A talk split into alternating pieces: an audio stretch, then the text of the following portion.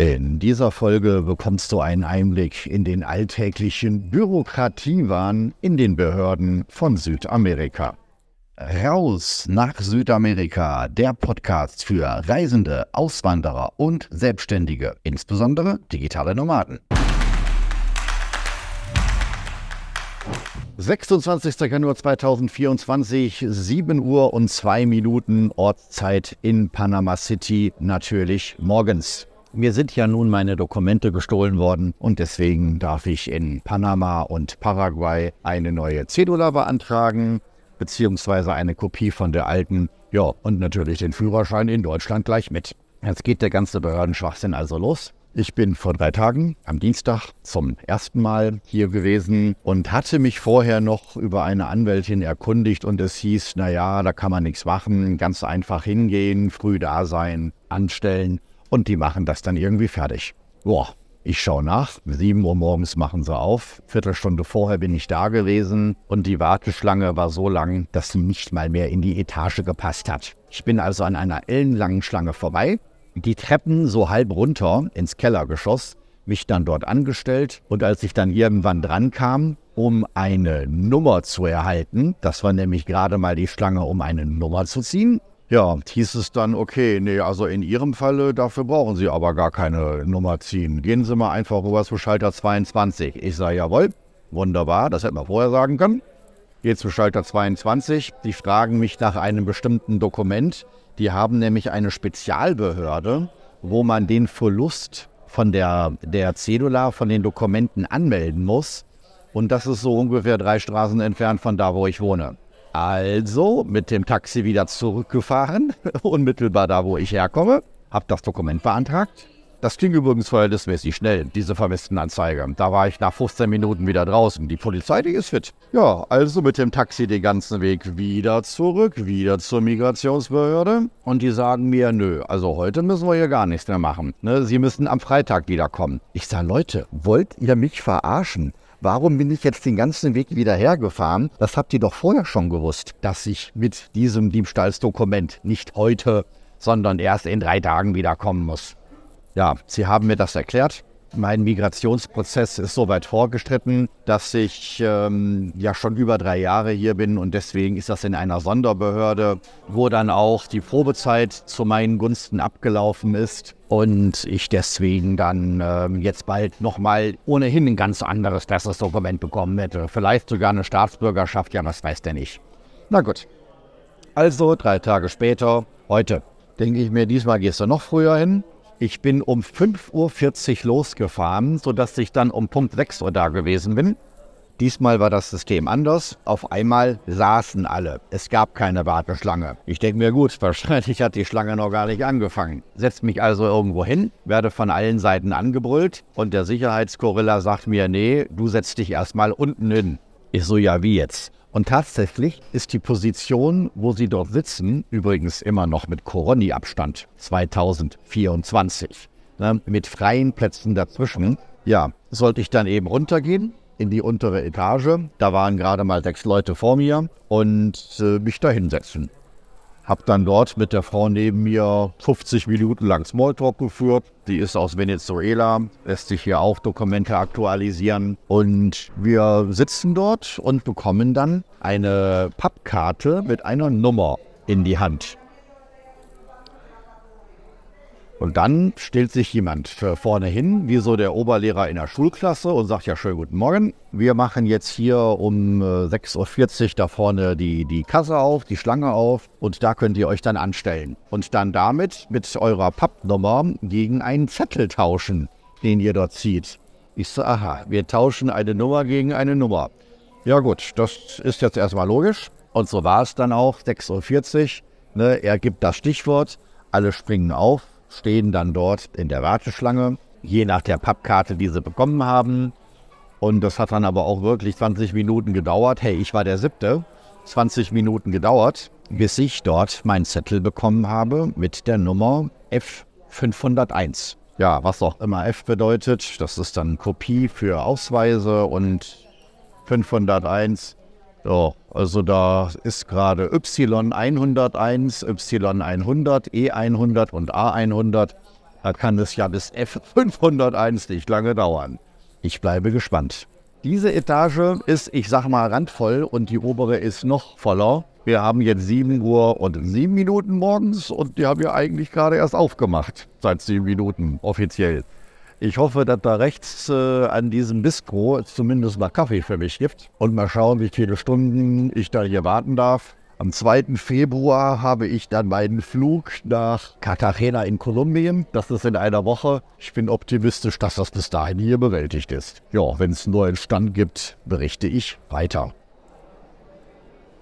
7 Uhr und 9 Minuten. Unmittelbar nachdem ich den ersten Teil aufgenommen hatte, stehe ich nun an der Cafeteria, bestelle mir einen leckeren Kaffee und zwei Empanadas mit Käse. Dabei halte ich meinen Wartezettel sichtbar, dass andere die großen, fettgedruckten Buchstaben lesen können und sie sprechen mich an, ey du, du wirst gerade aufgerufen, schau mal auf den Bildschirm.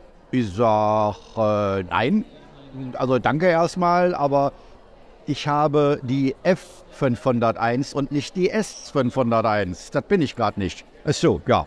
Okay, sorry, verguckt. 30 Sekunden später, ich habe meine Bestellung platziert. Sie fängt gerade an, das alles vorzubereiten, werde ich wieder angesprochen. Aber jetzt ist da die F501. Ich drehe mich um. Oh.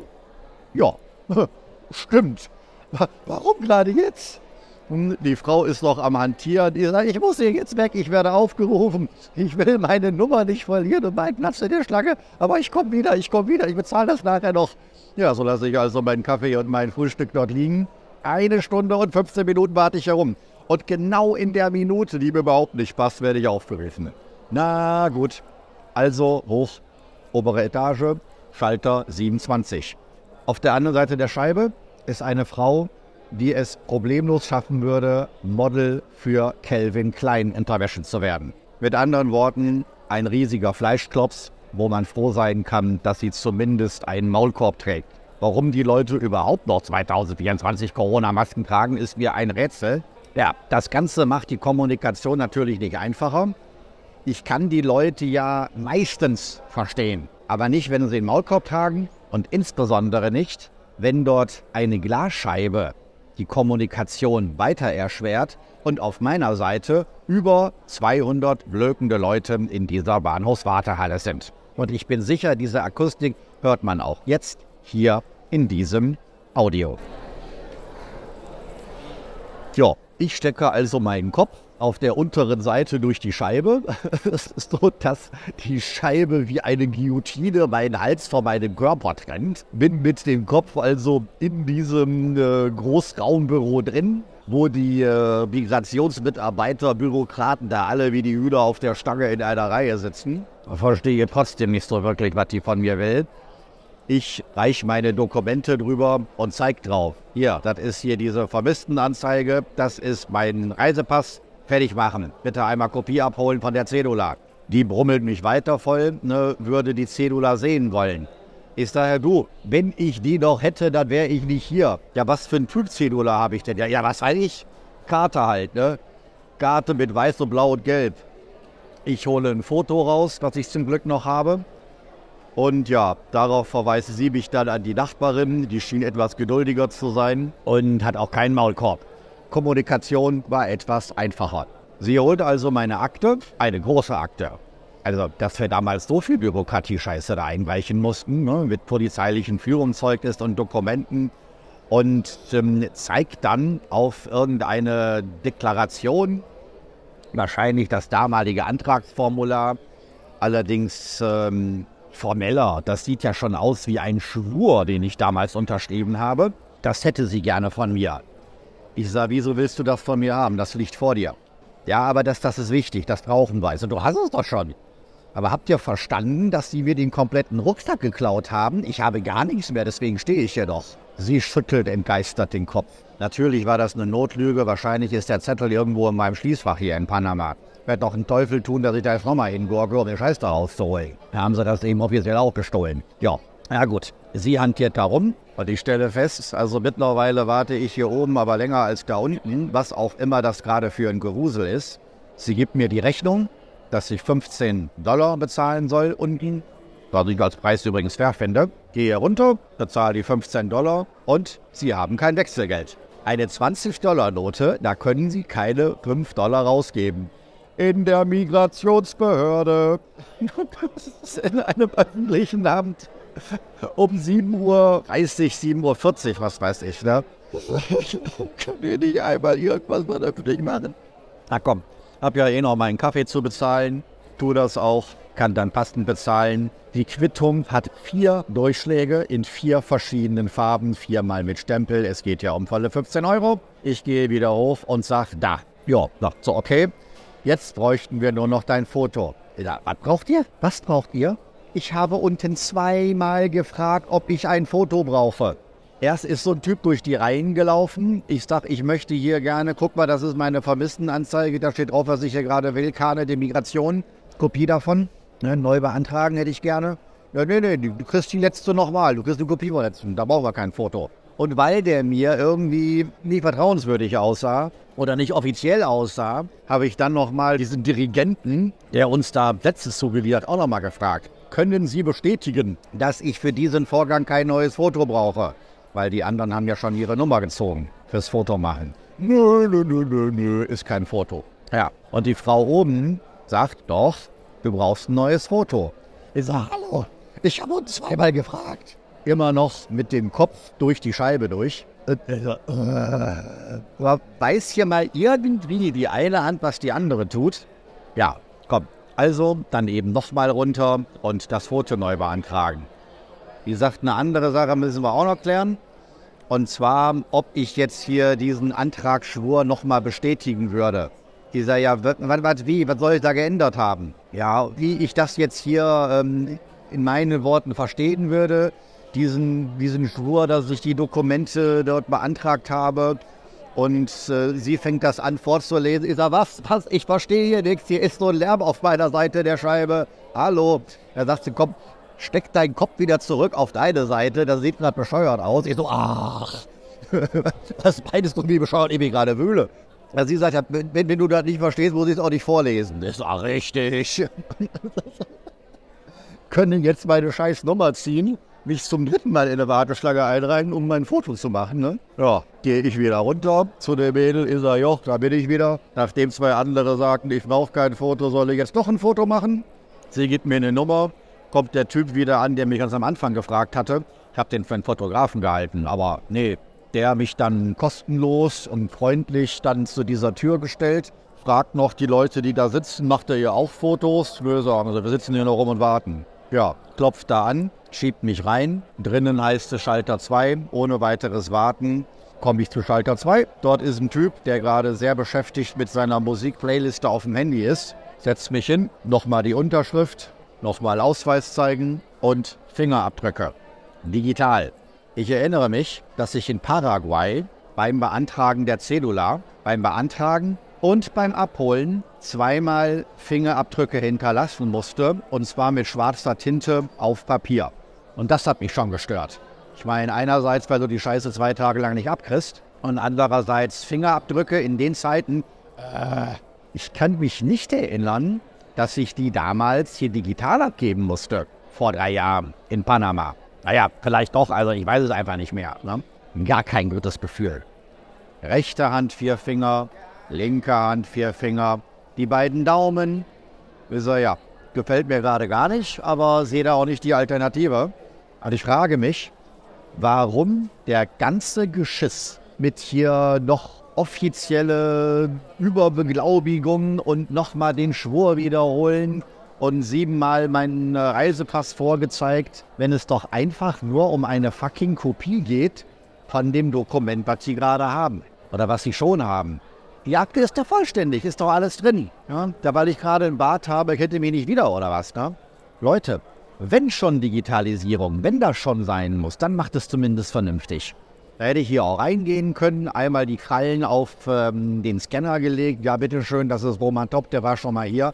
Können wir bestätigen. Wenn schon Digitalisierung, das wäre einfacher gegangen.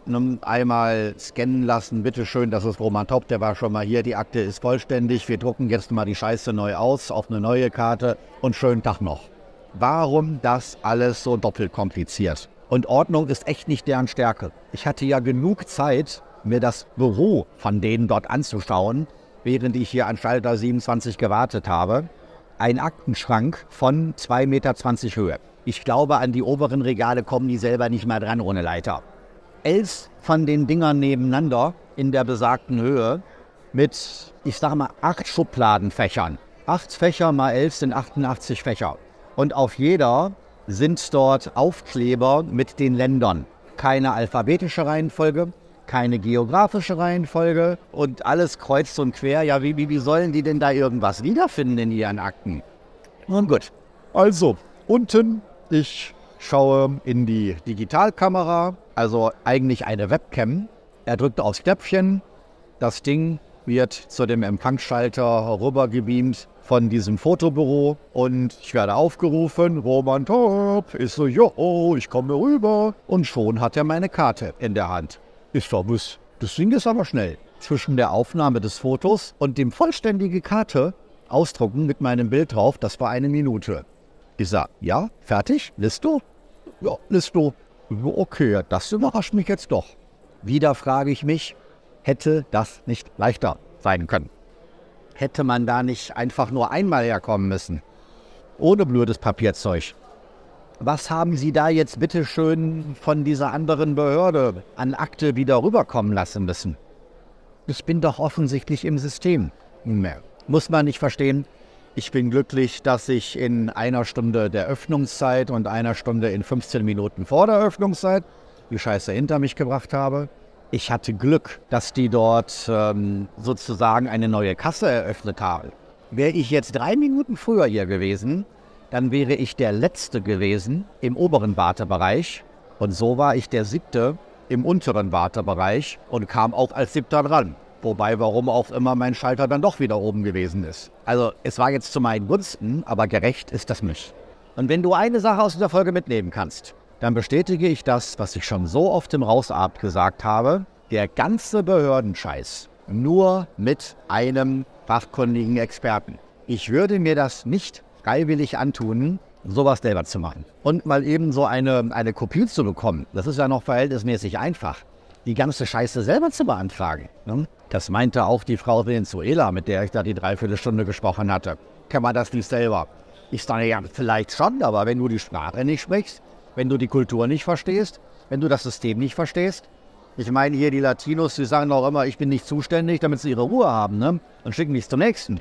Ja, das ist mein Tipp. Firmengründung, Beantragung von Aufenthaltstiteln, all solche Dinge. Grundstückskauf, wenn es denn sein muss. Sowas alles nur mit fachkundigen Experten. Ansonsten fällst du auf die Schnauze. Schwöre ich dir feierlich. Für die Gründung eines Unternehmens empfehle ich nach wie vor Christoph Feuermann von Staatenlos. Dort habe ich meine LLC, meine Liability Limited, Limited Liability Company in Florida. Läuft alles super. Wenn was zu tun ist, bekomme ich eine E-Mail mit einer idiotensicheren Anleitung, super Service. Ja, den Anwalt, den ich damals vor drei Jahren in Panama hatte, kann ich nur eingeschränkt empfehlen. Ich sag mal, für deutsche Verhältnisse war der eine Katastrophe. Ich habe den auch zusammengebrüllt. Für einheimische Verhältnisse ist er wohl eher noch gut. das erzähle ich auch noch.